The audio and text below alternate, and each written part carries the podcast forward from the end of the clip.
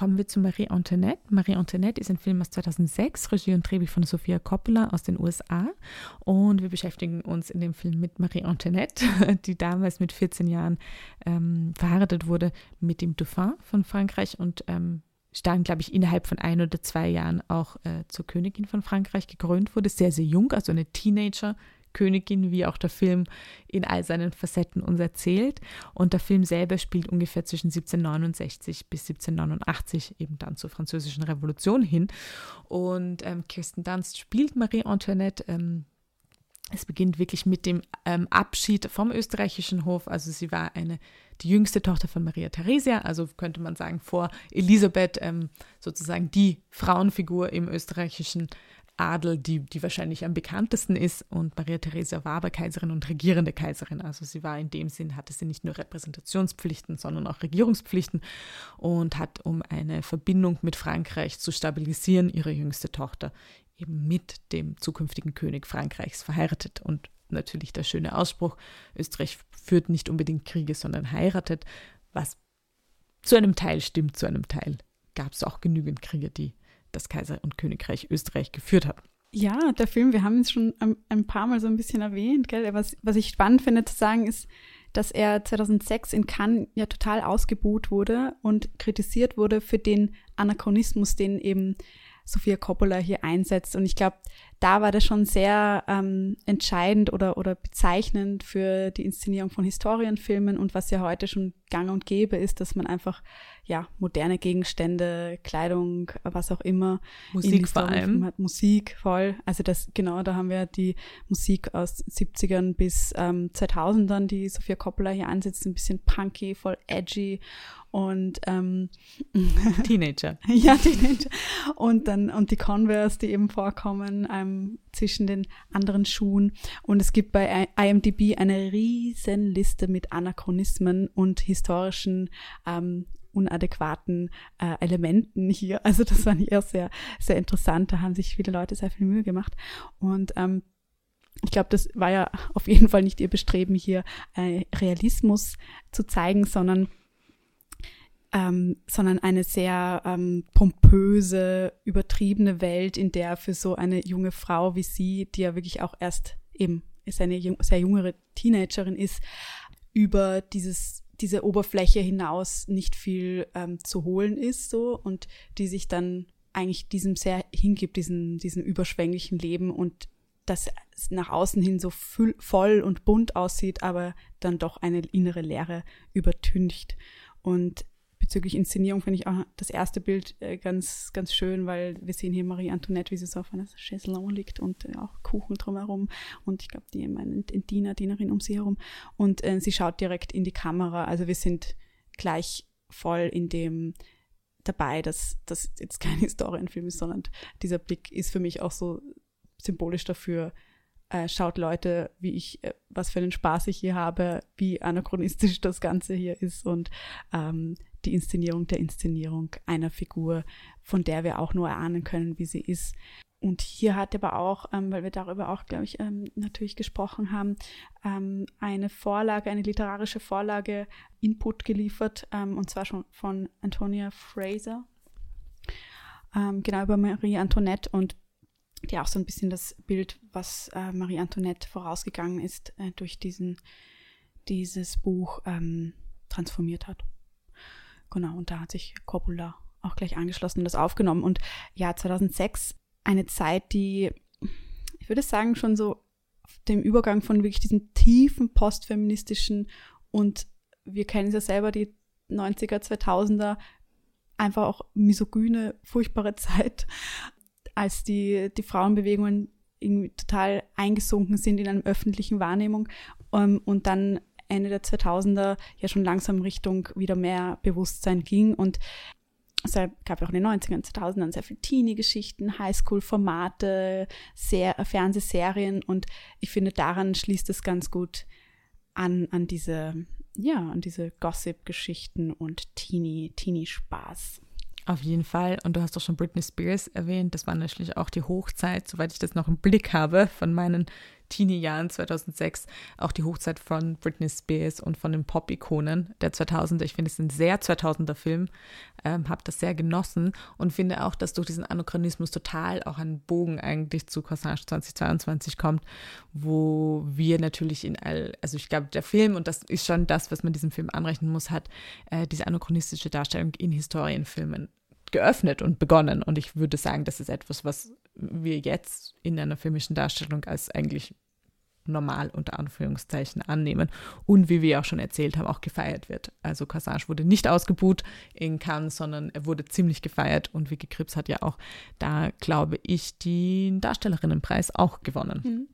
Und da äh, fällt mir jetzt auch noch ein dazu, dass äh, Marie Antoinette ja wirklich auch erst mehr geschätzt wird seit den letzten Jahren. Und das passt ja auch wieder total zu diesem ähm, Spirit, der jetzt da ist. Also wie werden historische Frauenfiguren dargestellt und 2006 war auch nicht die Zeit von der Rezeption her und von der Kritik zu sagen, hey, das ist eigentlich eine interessante Darstellung, sondern es war, wurde eher dafür kritisiert, dass sie halt so eine leere Figur zeigt. Aber das war ja genau ihr Punkt wahrscheinlich. Ja, und dass sie auch einfach unsympathisch ist. Also, ja. dass wir sie uns anschauen und, glaube ich, schon das Gefühl haben, okay, wir können so ein bisschen mit gehen, aber im Prinzip ist es eine leere, oberflächliche, unsympathische Figur, die unglaublich mit Reichtum herumwirft.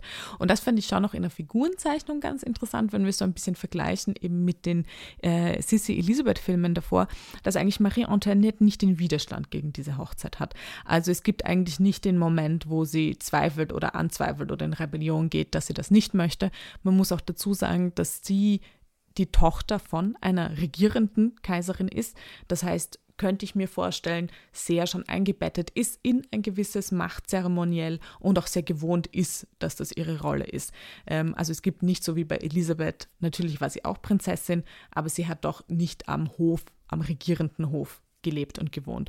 Und das fand ich ganz interessant, weil da so Nuancen in dieser Figur drinnen sind, die von einem dermaßen, finde ich, auch vererbten ähm, Machtprivileg einfach erzählen, was ich sehr gut getroffen habe und wo ich eine andere, sozusagen ein bisschen eine andere Figurennuance drinnen gesehen habe, als in vielleicht diesem Widerwillen gegenüber diese gegenüber dieser Hochzeit, die in den Sissi-Filmen auskommt. Also wo ich das Gefühl habe, Marie Antoinette ist sich bewusst, das ist ihre Rolle, das ist ihr Privileg. Sie muss da auch nicht neu sich hineinfügen, sondern sie muss sich eigentlich nur umgewöhnen vom spanischen Hofzeremoniell in Wien hin zum französischen, der da nochmal als more exuberant und noch übertriebener und völlig abgehoben dargestellt wird.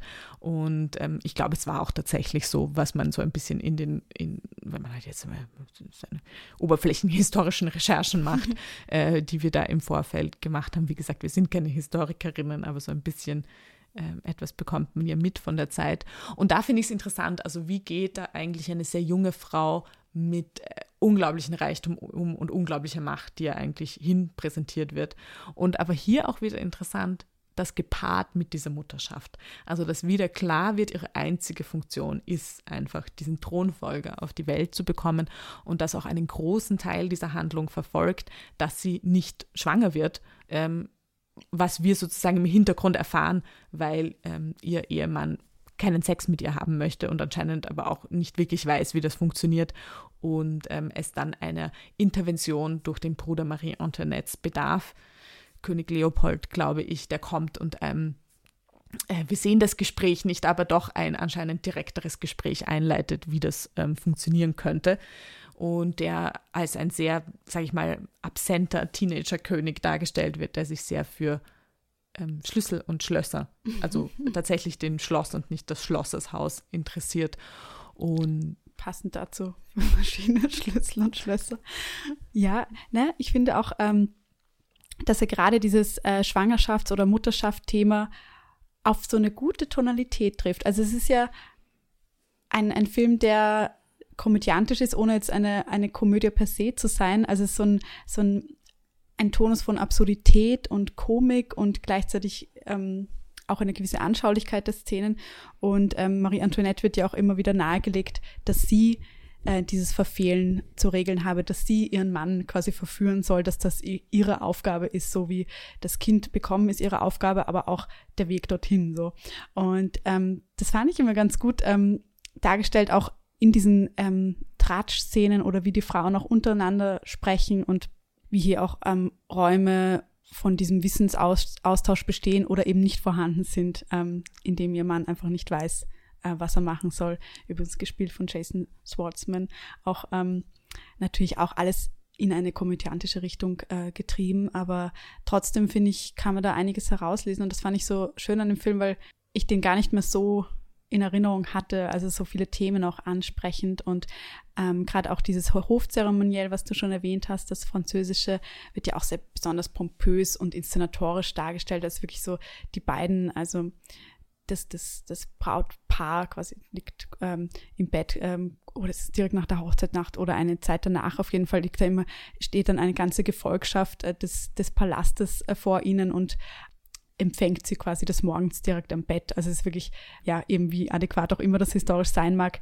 Es ist einfach diese Blicke von allen sind auf sie gerichtet und zwar buchstäblich. Und da kann man auch gute Parallelen zu, zu heutigen Stars natürlich schaffen. Und im Zuge dessen auch interessant zu erwähnen, dass Sophia Coppola ja auch quasi damals von der Kritik vorgeworfen wurde, dass sie ja ihre eigenen Privilegien hier zum Thema mache, weil sie als Tochter eines äh, Francis Ford Coppola, berühmten Regisseurs, aufgewachsen sei und das hier auch so erlebt habe, diese Privilegien und das jetzt eigentlich nur repetiere durch die durch diesen Film.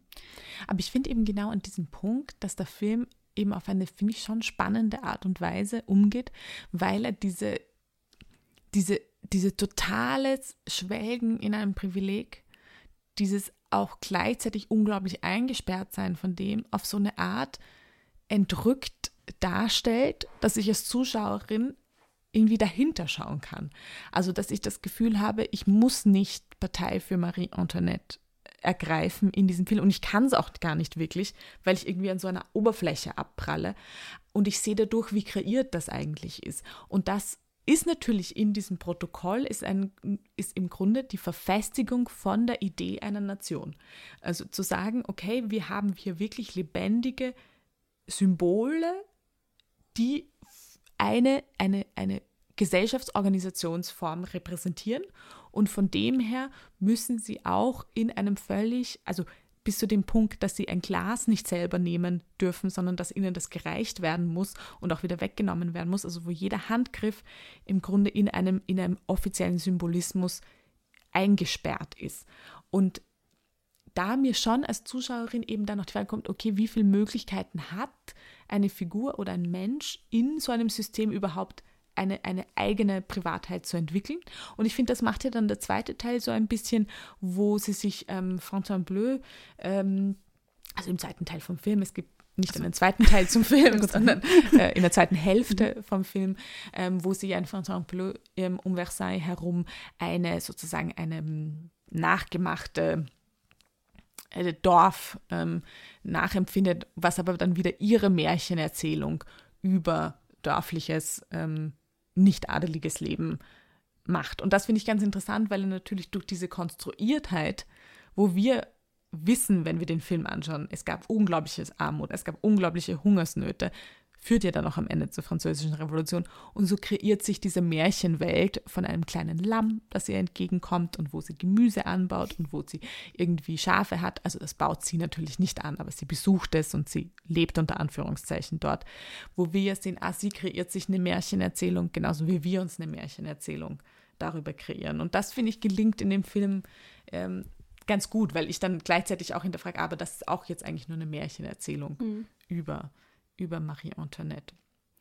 Ja, und in dem macht er ja auch viel auf, was dann noch nachfolgt in diesen Historiendarstellungen oder in dieser Mischung aus Historien und äh, Highschool-Komödie. Und siehe Bridgerton finde ich ja auch total stilistisch ähnlich. Ähm, voll, hast du voll. Und auch diese jungen Frauen eben, also sehr jungen Frauen, darüber haben wir auch vorher gesprochen ähm, im Vorhinein, dass ja in, in welchem Lebensalter bist du gerade, wie ist deine Haltung gegenüber dem, den neuen Umständen, vielleicht den prunkvollen Hof, den sie hier, äh, wo sie hier reinkommt, weniger kritisch in diesem Alter als vielleicht in zehn Jahren. Also ähm, ja, was auch Lebensalter natürlich oder, oder Gewohnheiten ausmachen bei diesen Figuren und ihren Reaktionen auf ihr Umfeld oder ihre ähm, gleichgültige Einstellung oder ihre rebellische, also oder ihre psychisch sehr labile. Also das ist ja auch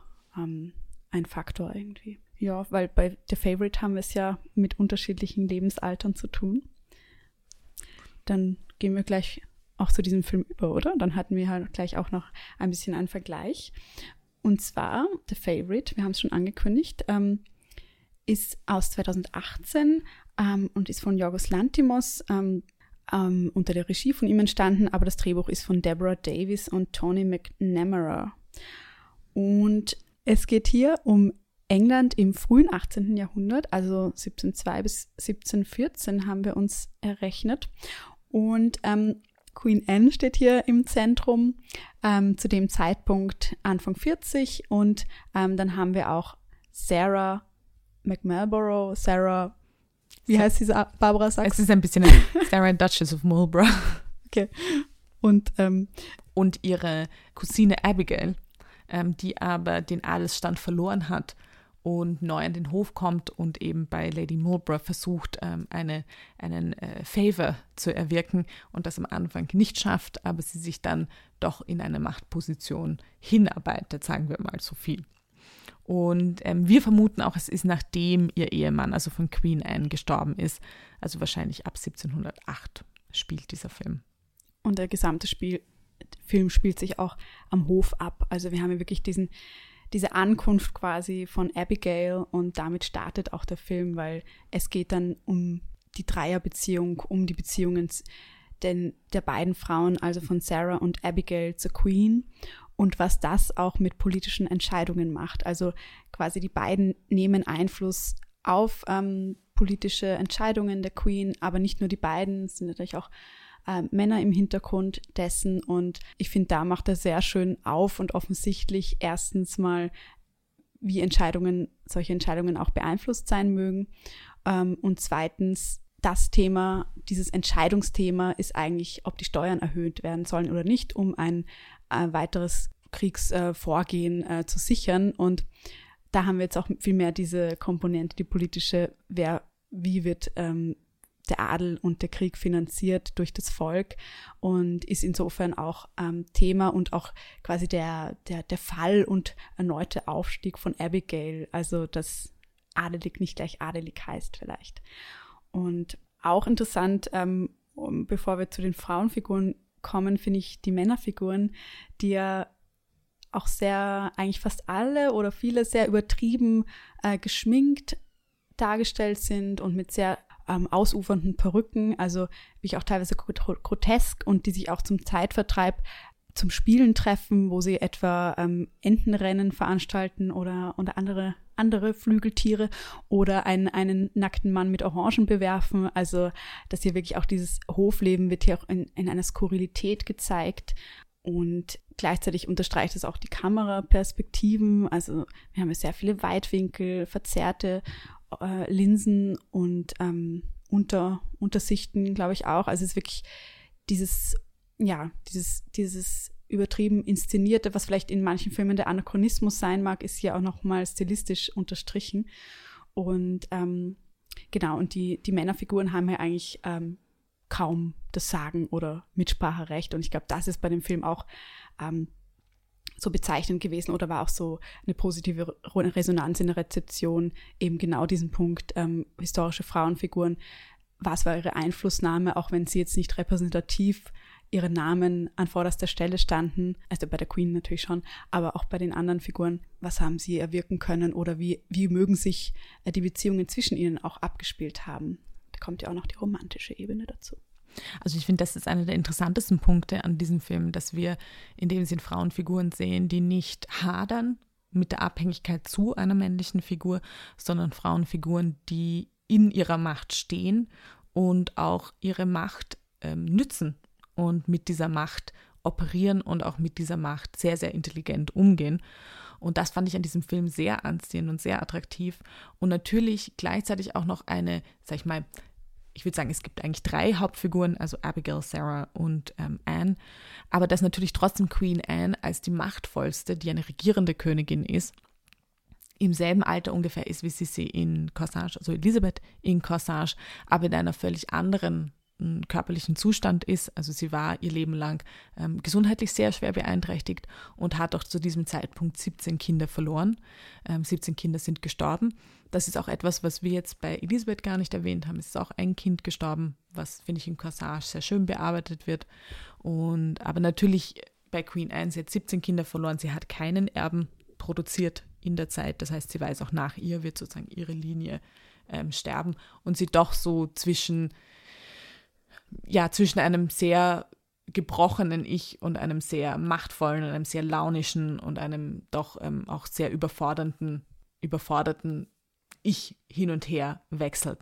Und aber gleichzeitig sind diese zwei Frauenfiguren, also Abigail und Sarah rundherum, die sehr, sehr bewusst und in einem, finde ich, auch sehr schönen, es gibt ja auch diese Kapitelstruktur, ähm, die Lantimos einführt, diesen Weg zur Macht hin können wir beobachten und erleben, glaube ich, auch noch einmal diese Machtbeziehungen, die wir uns jetzt aus der Jetzt-Sicht sozusagen rückwirkend auf diese Zeit vielleicht vorstellen, wie stark diese Abhängigkeiten waren und wie äh, mit verschiedensten Mitteln Politik gemacht wurde und eben The Favorite erwählt wurde oder nicht erwählt wurde. Und halt ganz, ganz spannend natürlich, dass das in dem Fall auch über eine lesbische Beziehung, über lesbische Beziehungen funktioniert. Macht sozusagen da die männliche Macht eigentlich fast wie ausgestoßen wird. Ja, und ich finde bei den Figuren so interessant auch wieder jetzt die Sympathiefrage oder die Protagonistinnen-Antagonistinnen-Frage, weil eben es ja darum geht, genau, wer ist der Favorite und, und Sarah und Sarah und Abigail sind ja da gewissermaßen Konkurrentinnen.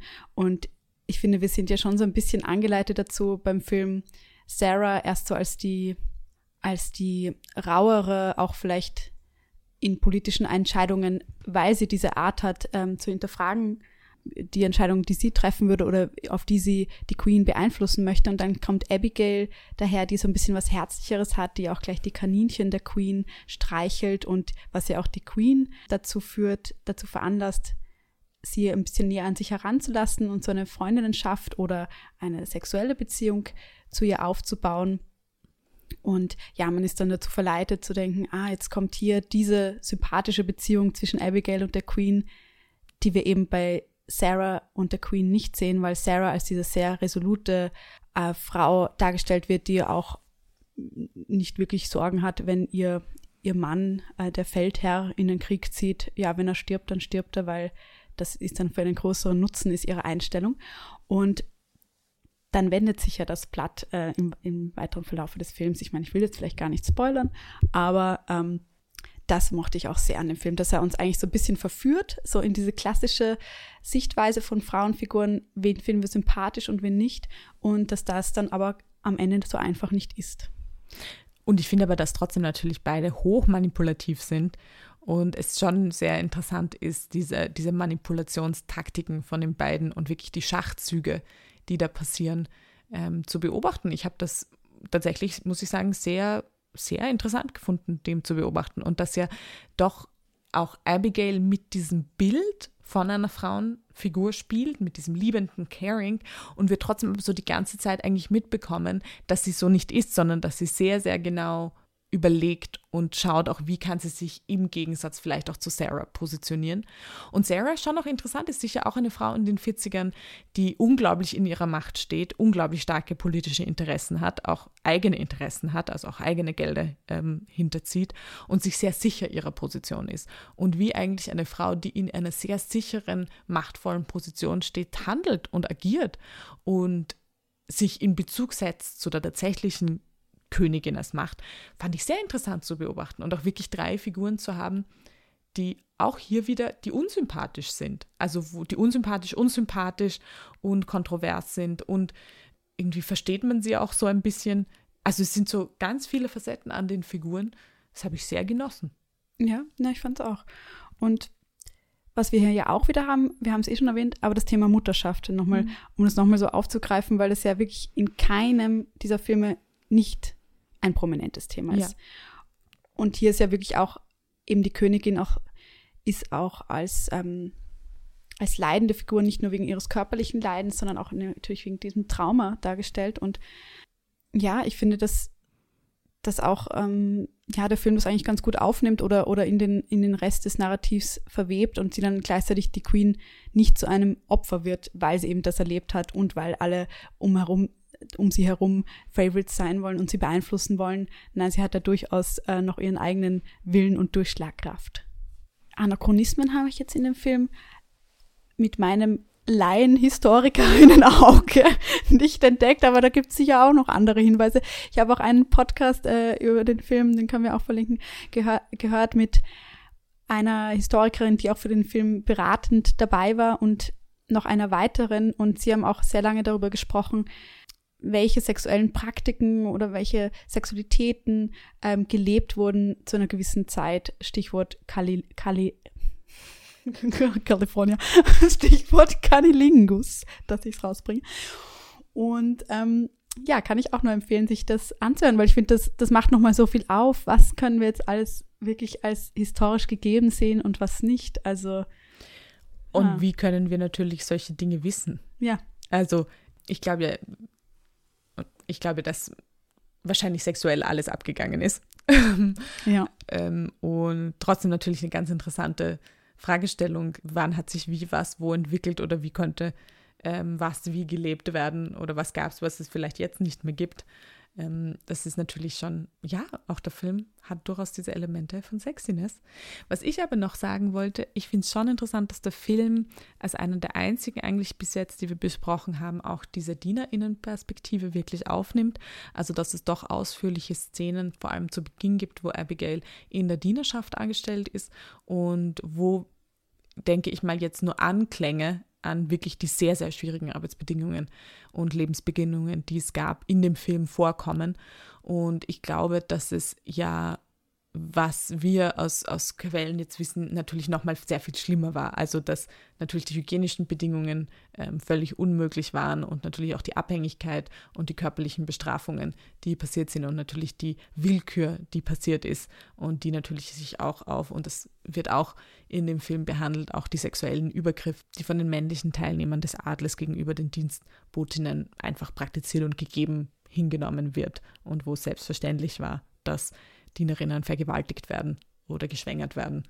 Und ähm, natürlich gab es damals keine Möglichkeit zu einer sicheren Abtreibung, geschweige denn legalen Abtreibung. Das heißt, wir können uns, glaube ich, alle Konsequenzen von dem vorstellen und dass das einfach ein wirklich sehr, sehr hartes Leben war. Und das finde ich schon, der Film sich vor allem in dieser Anfangssequenz Mühe gibt, ähm, das, das zu porträtieren und zu zeigen und auch einen Grund schafft, warum glaube ich, ich auch so mit Abigail mitfühlen konnte, warum sie aus dem mit jedem Mittel sich herausarbeiten möchte. Ja, durchaus, stimmt. Das ist wirklich auch eben der einzige Film, der das so ein bisschen mehr ins Auge fasst ähm, und nicht nur so vorheuchelt, sage ich mal, dieses einfachere Leben, was im Endeffekt kein einfacheres ist, was wir vorher schon hatten mit den Prinzessinnen, die eigentlich auch aus eher schon adeligen Haushalten sind, aber dann als sehr bodenständig dargestellt werden. Ja, der Boden muss halt irgendwo aufhören und drunter schaut man nicht mehr, weil das vielleicht die Hölle sein könnte, ähm, um das ganz überspitzt zu sagen. Aber das habe ich eh schon vorher gesagt. Ich finde, das schwingt schon in diesen Filmen einfach mit.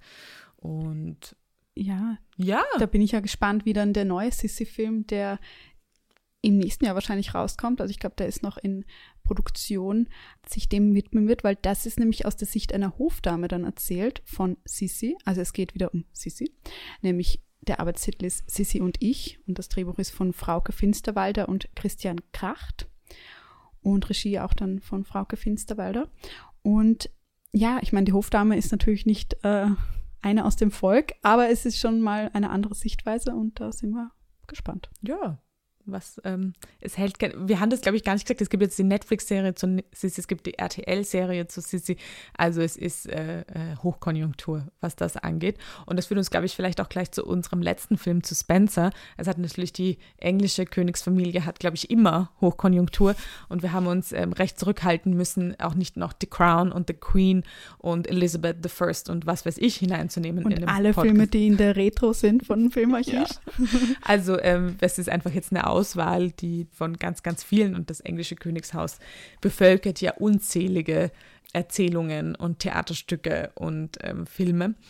aber wir haben uns dann doch gedacht, Spencer aus 2021 von, unter der Regie von Pablo Larraín und ähm, im Drehbuch von Stephen Knight ähm, wollen wir auf jeden Fall mit hineinnehmen, auch weil wir jetzt so ein bisschen auf die Harry und Meghan Doku hingewiesen haben und natürlich The Crown da ist und ich glaube, wir doch immer noch tagtäglich Nachrichten von dieser Familie bekommen und es ja doch ein bisschen eine royale Reality Soap ist, die sich in Live abspielt, aber natürlich ganz reale, echte Personen dahinter stehen. Ähm, der Film ist eine Koproduktion zwischen Deutschland, UK und USA und Chile und kann man eigentlich recht gut und kurz zusammenfassen. Ähm, es spielt im Jahr 1991. Ähm, Lady Diana ist zudem, oder Princess Diana, sie ist äh, da noch Princess of Wales, ist 30 Jahre alt und verbringt die Weihnachtsfeiertage ein letztes Mal in Sandringham. Das ist die private Residenz der Königin. Und wir sind ähm, Zeugen und Zeuginnen von sehr ähm, vielleicht absurd meinenden Traditionen und ähm, Vorstellungen, wie auch in den 90er Jahren ähm, sozusagen eine Königsfamilie Weihnachten verbringt und merken, dass Diana unter der andauernden ähm, Affäre von Charles mit Camilla sehr, sehr leidet und sehr ähm, starke Bulimie hat und sich in diesen Zwängen, die um sie herum sind, ähm, einen Weg findet, wie sie zu sich selber kommen könnte. Ja, und hier gleich auch ein, ein Verweis, da möchte ich auch gern verlinken zu den Traditionen, weil du es erwähnt hast. Es gibt eine eigene Seite, die sich nur damit beschäftigt, ähm, wie historisch akkurat oder was eben, welche Teile, Aspekte von Filmen ähm, der Realität entsprechen. Und in dieser Seite, ja, können, kann man sich äh, schön damit auseinandersetzen, was in diesem Film alles nicht stimmt, weil eben die Intention des Films ist, ähnlich wie bei Corsage, jetzt keine ähm, Auflistung von historischen Ereignissen, sondern wieder diese Exploration des Innenlebens, der Psyche einer Frau, die wohl ähm, viele Menschen in den 90er Jahren fasziniert hat. Und das hat auch der Regisseur in einem Interview gesagt, dass das so, so der Startpunkt für ihn war. Was hat sie zur Königin der Herzen gemacht? Was hat so viele Menschen so fasziniert und auch traurig gemacht, als sie dann 97 ähm, verstorben ist? Und äh, auch seine eigene Mutter, sagte Lorraine, äh, wohnt in Santiago der Chile und hat sehr getrauert, hat geweint und warum, wie, wie kam das so, ähm, wie kam das oder, oder was ging in dieser Frau vor, wer war das? Und das natürlich jetzt auch total äh, auf fiktiver Ebene, diese Interpretation von ihm, aber das so ein, ein Verweis vielleicht auch und hier geht es also jetzt nicht unbedingt um den, das Aufbrechen der Figur, weil ich glaube, von, von ihrer psychischen Belastung durch die Paparazzi oder auch über ihre Magersucht mag durch andere Informationsquellen auch genug bekannt sein. Ähm, aber er, ja, also der Film versucht eine Stimmung zu erzeugen. Ähm, aber ich finde auch durchaus, ich glaube, ich mo mochte den Film ja ein bisschen mehr als du. ich finde, dass er da durchaus auch ähm, kritisch herangeht an, ja, an die psychische Belastung, die für Diana das, das Leben im, im Königshaus ausgelöst hat. Aber natürlich thematisiert der Film darüber hinaus sehr wenig, also was jetzt so die Ursachen sind oder es ist eben ihre Bulimie sehr stark präsent und die wird zum Beispiel von der Familie um sie herum gar nicht kommentiert oder wahrgenommen. Ähm, es ist wieder Mutterschaft, ähm, sehr präsentes Thema. Es gibt auch Szenen zwischen ihr und den Kindern, die ich sehr schön fand. Ähm, dann haben wir auf jeden Fall auch noch ihre Ankleidedame sozusagen und die auch eine Zuneigung zu ihr hegt und ihr dann auch gesteht, dass sie in sie verliebt ist. Und ähm, ja, ich finde, da, da macht der Film schon einiges au auf. Und er spielt ja auch formal, um so stilistisch nochmal ähm, was hinzuzufügen, so ein bisschen mit ähm, Horror, könnte man sagen. Also es gibt eine Szene, in der ähm, Diana die Perlenkette, die sie von ihrem Mann, von Charles, bekommen hat, aufreißt und die Perlen fliegen in, äh, in die Suppe und ähm, sie schluckt sie dann runter, was natürlich nur in ihrer Imagination passiert, aber diese Kette steht auch da für diesen Ehe, für diese Ehekrise, weil Charles dieselbe Kette auch an Camilla geschenkt hat. Und ähm, ja, das also diese dieser Faktor, dass die Ehe nicht mehr stabil war oder einfach hier diese, dieses vertraute Verhältnis nicht mehr da war, ist natürlich im Film sehr präsent. Und ähm, ja, also mich hat der Film schon damals im Kino, also ich habe ihn, glaube ich, Anfang des Jahres gesehen, sehr berührt. Ähm, aber ich kann die Argumentation nachvollziehen, dass es natürlich eine sehr opferlastige Darstellung ist. Ähm. Ja, es ist interessant, weil der Film, ich glaube, ich habe ihn mit unterschiedlichen Menschen schon gesehen und geredet und recht konträre Gefühle auslöst. Und es gibt, habe ich das Gefühl, auf der einen Seite Menschen, die sich sehr in diese psychische Analyse oder dieser Versuch zu, zu schauen, was diese, dieses Unrecht, was ihr passiert ist, auslösen kann und tun kann und wie sie mit ihrer psychischen Erkrankung umgeht und wie das von einer Familie einfach totgeschwiegen ignoriert und eigentlich fast lächerlich oder einfach als unnötiges Übel empfunden wird, die sehr sich mit dem andocken können und mit dieser Verhandlung von der Figur und auf der anderen Seite genau das, und da glaube ich, gehöre ich ein bisschen mehr dazu, vielleicht auch, weil ich es viel weniger eben, es steht zwar gleich am Anfang jetzt noch viel weniger als eine, eine fiktionale Erzählung gesehen habe, sondern glaube ich noch viel mehr an einer realen Person dran war. Und ich das Gefühl hatte, dass es mich sehr gestört hat, dass es einfach in diesem Opfernarrativ verharrt und ich auch diesen Ausbruch aus dem Opfernarrativ am Ende wo sie gegenüber ihrer Ankleiderin Maggie meint, dass sie viel mehr einen Middle-Class-Taste ähm, hat und eigentlich sehr gerne zu KFC geht und sich Phantom of the Opera anschaut und eigentlich am liebsten äh, Poplieder hört und irgendwie mit ihren Kindern im Cabrio herumfährt, was sie dann auch am Ende macht. Mm, ein bisschen ich hatte das ein bisschen als, als Affront gegenüber die realen Bedingungen gesehen. Und ich glaube, da bin ich eh wieder bei meinem wiederkehrenden Thema in Beschäftigung mit den Royals, wo ich merke, ich, es, es wird einfach ein Leid in, in Räumen erzählt, die von einem dermaßigen Reichtum strotzen, von einem dermaßigen Privileg. Unglaublich auch die Szenen, die in der Küche spielen, wo unglaubliches Essen für diese Familie gekocht und hergerichtet wird und ähm, völliger Überfluss da ist, sehr ähnlich Marie Antoinette. Und da habe ich mir beim ersten Mal schauen, ich habe ihn damals bei der Biennale gesehen im Gartenbaukino, habe ich, habe ich irgendwie, da, da konnte ich schwer drüber. Und ich habe es mir jetzt nochmal angeschaut und habe schon mehr auch, glaube ich, an der Figur andocken können. Vielleicht auch, weil jetzt wieder natürlich in aller Munde eben durch die erwähnte Doku und durch, durch, durch, durch, durch The Crown natürlich auch nochmal viel mehr und habe, glaube ich, da mehr einen Zugang zur Figur gefunden. Finde es aber immer noch, noch ähnlich vielleicht wie jetzt Blond, ähm, diese Marilyn Monroe Biopic. Ich das Gefühl habe, es sind trotzdem Frauen, die in, in dem, wie ich sie jetzt sozusagen realgeschichtlich wahrgenommen habe, sehr auf einer subjektiven Ebene, sehr, sehr viel mehr waren als dieses Opfer. Und ich glaube ich, mir da Erzählungen wünschen würde, die, die nicht noch einmal dieses Opfernarrativ aufholen, sondern all das, was, was sie als eine sehr aktive Person gemacht hat und auch vielleicht tatsächlich an, an rebellischen Tätigkeiten gemacht hat, würde mich subjektiv, glaube ich, gerade mehr interessieren. Aber ich, das ist eine subjektive Einstellung. Und ich glaube, wenn wir uns von der Figurenebene das anschauen, dann haben wir hier schon so eine Mikrorebellion, die immer wieder passiert. Und das diese Figur schon, finde ich, auch in, in irgendwie eine Verbindung mit, mit Kaiserin Elisabeth in Corsage stellt. Ähm, also so ein Mikro-Hinterfragen von diesem Wiegen am Anfang, von einem, warum ist es so kalt, warum muss ich jetzt genau da das essen, warum müssen meine Kinder ähm, am 24. am Abend die Geschenke aufmachen und nicht wie in, in UK üblich am 25. aufmachen.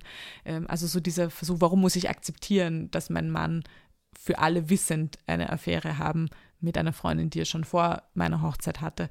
Und ähm, sie doch in dem, auch durch dieses Abreißen der Kette am Ende, und wir ja auch wissen real, dass sie sich danach von, von Charles getrennt hat, noch nicht offiziell, aber sie haben sich getrennt, dass sie einen Weg eigentlich rausfindet, dass sie da an diesen Tagen es sich so zugespitzt hat, dass sie gemerkt hat, okay, ich muss etwas tun, wenn ich, wenn ich weiterleben möchte. Und ich glaube, das ist der Aspekt, wo ich jetzt so eineinhalb Jahr, ein paar Jahre danach dem ersten Anschauen mehr an der Figur finden kann. Hm. Ja, ich finde ja bezeichnend, was du sagst, ähm, diese Figuren sind mehr oder diese Rebellion sehen wir nicht, da quasi eine, eine Ebene weiter zu reflektieren, was diese Filme eben alle nicht machen, warum sind das alles weibliche Figuren, alles Frauen, die Mhm. uns, sage ich mal unter Anführungszeichen, so faszinieren Mhm. und die jetzt aber in diesen Darstellungen wieder sehr auf ihre Körperlichkeit reduziert Ja. waren, die natürlich in ihrem Leben auch durch, genau durch diese Faktoren, die sich ja in einem Mhm. Kreis bedingen, patriarchal gesehen, ähm, die auch ähm, äh, genau körperliche ähm, Probleme hatten, sage ich mal, durch diesen Druck, durch dieses, diesen, dieses Verinnerlichen von vermeintlichen Idealen, wie ich körperlich auszusehen habe. Und das wiederum so stark in den, ähm, in den Filmen präsent ist, aber nicht darüber hinaus eine weitere Ebene. Und Blond auch ein gutes Beispiel, diese Faszination mit realen Figuren und jetzt ihr Inneres vermeintlich eben zu explorieren, ja, ist auch so, ja, was mich jetzt auch so im, oder uns im Zuge der Recherche beschäftigt hat.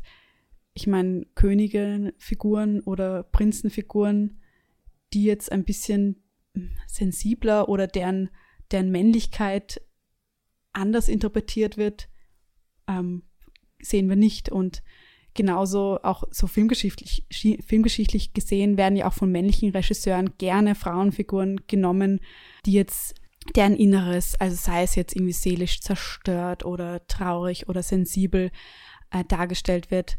Und es sind meistens Frauenfiguren, weil die sich vermeintlich besser eignen, emotional offener sind. Und da, da finde ich, da würde ich mir in der Zukunft wünschen, viel mehr ja, diverser oder komplexer gestalt, emotional komplexer gestaltetere Männerfiguren. Also, und das jetzt auch in Bezug auf HerrscherInnen. Und ja, ich glaube, da schwebt auch in diesen beiden neuen Filmen eben so eine, eine Art Faszination, möchte ich es echt nennen, von, von den Körpern, von der Körperlichkeit.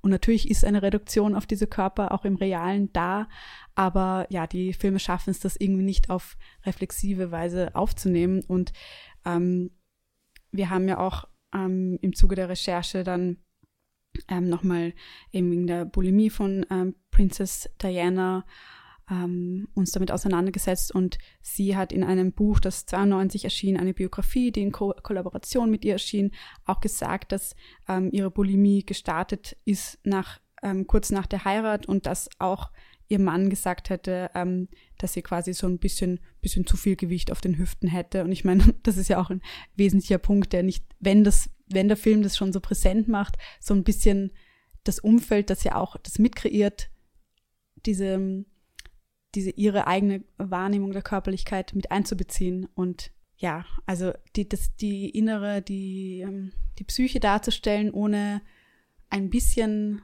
auch die Faktoren einbeziehen zu wollen, die man natürlich nie hundertprozentig rausfinden kann. Aber es gibt gerade über Diana so viel ähm, und auch von ihr selbst Aussagen, ähm, finde ich ja auch ein bisschen ein Verfehlen.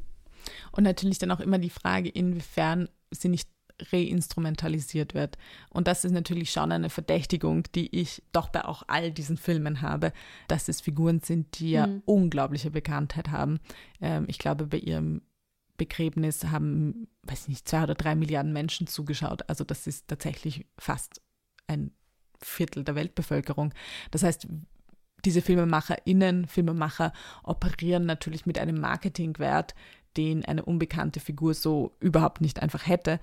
Und das ist schon so die Verdächtigung, die sich bei diesem Film mir immer gestellt hat. Sie haben Kristen Stewart spielt Lady Diana und Kristen Stewart, die einen US-amerikanischen Raum natürlich unglaublich öffnet, die gleichzeitig, glaube ich, in einen Arthouse-Raum so ein bisschen sich von diesem Twilight-Klischee wegbewegen möchte. Ein Film, der ähm, so schön und, und sanft ich diese, diese Szene mit ihrer Ankleiderin gefunden habe, aber es auch das Gefühl hat, ah, damit machen sie sich so für den Oscar eligible. Ich glaube, es war kurz davor, diese, diese, diese Umstellung, dass äh, eine Minority-Beziehung dargestellt werden muss im Film, ähm, entweder über ähm, Sexualität, Hautfarbe oder Klasse. Das heißt, es fühlt sich so ein bisschen an, als wäre es hingeschrieben. Bisschen Queerbaiting. Ja. mhm.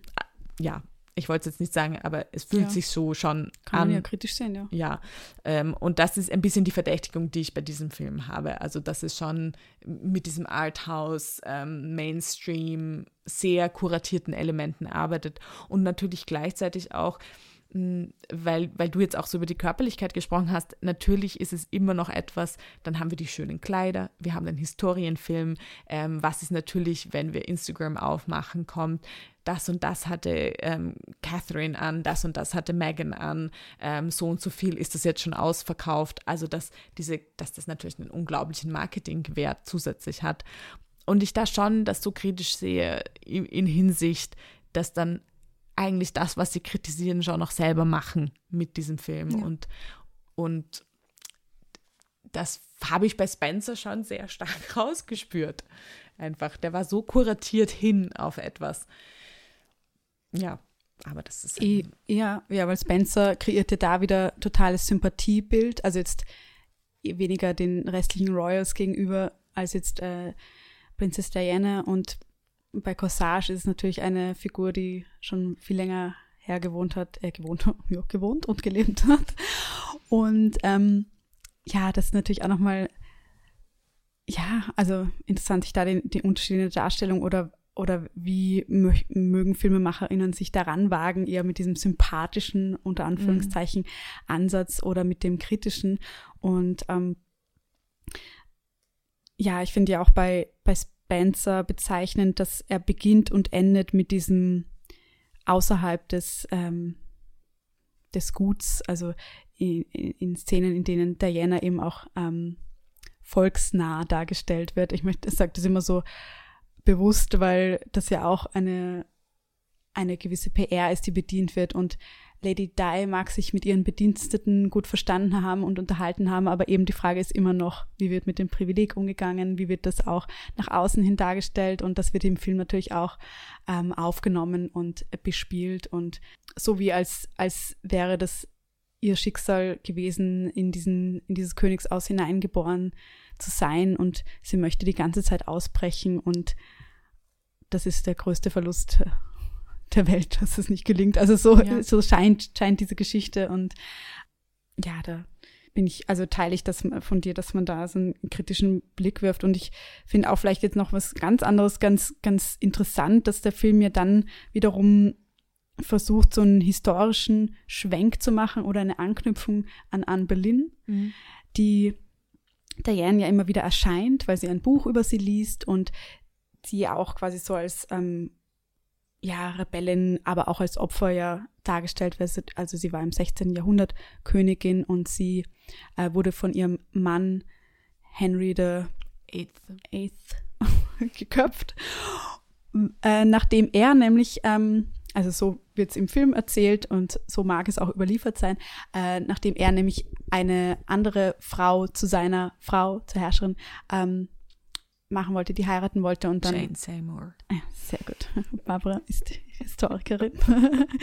und ähm, genau, und ähm, das, das kommt in Spencer immer wieder vor, so als ähm, auch eben diese, diese ähm, Geschichte zwischen Charles natürlich und Camilla und hier Anne Boleyn und ähm, der neuen Frau ihres, ihres Mannes und weswegen sie geköpft wird.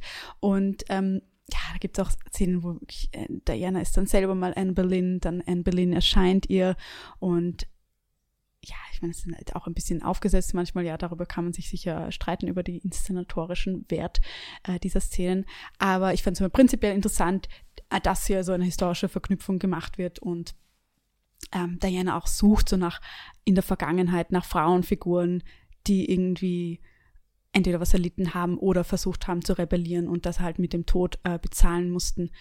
Und ja, gewissermaßen hat sie ja auch ähm, ein Schicksaleid, das ja nicht außerhalb dieser Zusammenhänge äh, zu sehen ist, also ja. der Paparazzi- und Königshaus-Zusammenhänge. Absolut. Und vielleicht auch noch interessant, ähm, vielleicht dann der Unterschied, dass Anne Boleyn eben nicht ähm, äh, sozusagen eher äh, eine neue Frau wollte, weil sie eben keinen männlichen Erben mh, mm, sozusagen produziert hat, was Diana schon hat. Mhm. Ähm, also sie hat ja doch William und Harry zur Welt gebracht. Es aber schon interessant ist vielleicht noch der Punkt, dass wir, und vielleicht bin ich da auch zu kritisch gewesen, es sich doch durchwegs um, und auch Diana war sehr, sehr jung, äh, wie sie geheiratet hat, und auch Charles deutlich älter. Und wir eigentlich schon durchwegs mit ähm, Frauen zu tun haben, die sehr jung mit doch älteren Männern verheiratet mhm. werden, mit sehr viel machtvolleren Männern verheiratet werden.